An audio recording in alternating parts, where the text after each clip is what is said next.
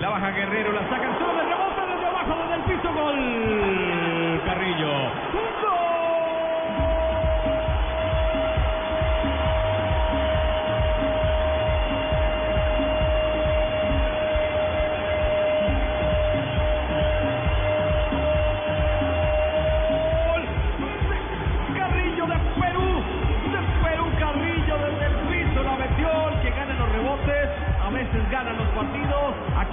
Para abrirlo, la sacaba bien la defensa paraguaya y desde la media luna abajo tapado el arquero y terminó marcando la primera anotación en el minuto 48, el equipo peruano tiene uno, Paraguay cero.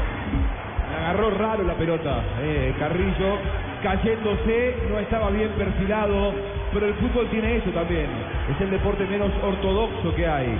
Le dio de una manera tan rara a Carrillo, pero entre tantas piernas la pelota no se desvió nadie, estaba muy tapado justo Villar, sigue teniendo falencias en el juego aéreo Paraguay, pierde los rebotes, pierde por arriba, pierde por abajo, pierde el partido. Y lo curioso es que el rechazo lo hace un delantero. A, mucha gente no le gusta que el delantero marque atrás cuando vienen a los tiros de esquina porque rechaza mal. Bobadilla la, la rechaza al centro de cabeza y se la deja servida.